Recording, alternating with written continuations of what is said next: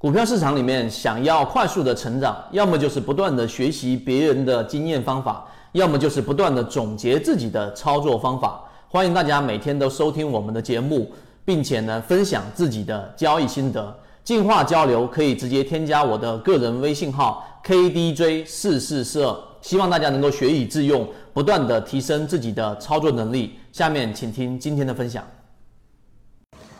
很多人是想要去在短线啊、短期内，尤其是在我们作为一般的散户，短线资金比较小的情况之下，更多的会选择做超短或者短线作为快速增长你资金的交易模型。那么今天我们花三分钟来给各位去讲一讲这些短线交易模型里面你需要去注意的事情。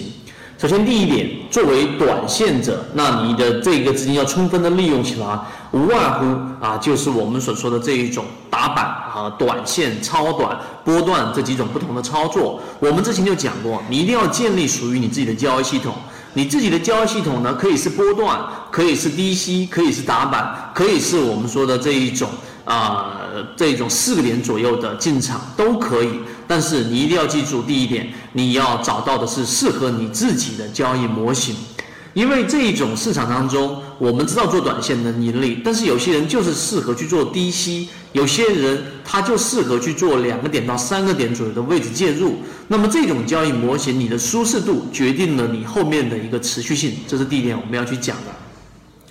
第二个。作为短线交易者，实际上呢，你应该去认真的把你的交易模型去理解。举个例子，我们说打板有几有一些优势，什么优势呢？真正短线，举个例子，在之前零七零八年，如果说你经历过的话呢，啊，一年做十倍、做二十倍左右，都是可以做得到的。尤其是做短线，那么短线呢，它真正能够呃去在市场里面把资金的充分给利用起来。同时呢，它又可以避免掉市场大幅的下跌。举个例子，像我们知道的这个啊，职业炒手，它本身就在零八年过程当中依然是可以赚钱的。那么作为打板或超短的话，真正亏钱呢，一般都是在底部和顶部的这个震荡区域。在底部呢，这个震荡区域里面，你只需你可能会不断的去试错，然后不断的震荡，不断的操作，这个时候是容易产生亏损的。在顶部呢，你不断的去啊去想逃顶，但是最终不断的震荡也会消耗到你的资金，所以真正做短线亏损的地方，一般都是在底部盘整跟顶部盘整这个顶底判断的震荡区域当中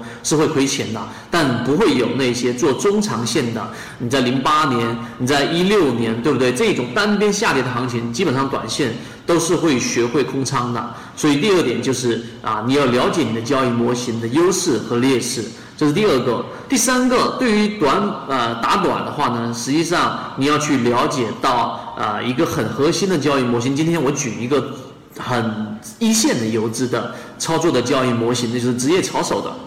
那它的交易模型是怎么样呢？今天只能简单的告诉给大家，实际上就是它要选择市场当中最主流的热点的板块，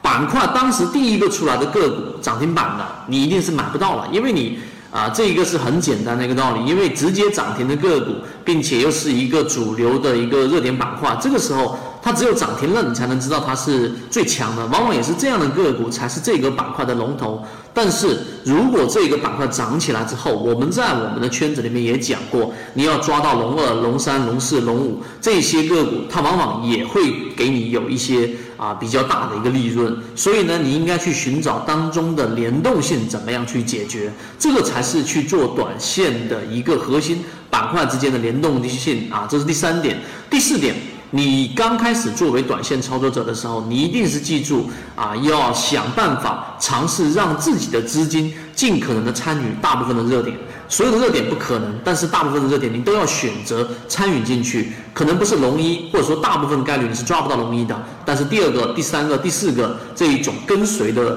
板块中的这一种热点，你是要把握到的。由于时间的关系，今天我们讲了短线操作的交易模型，就讲到这个地方。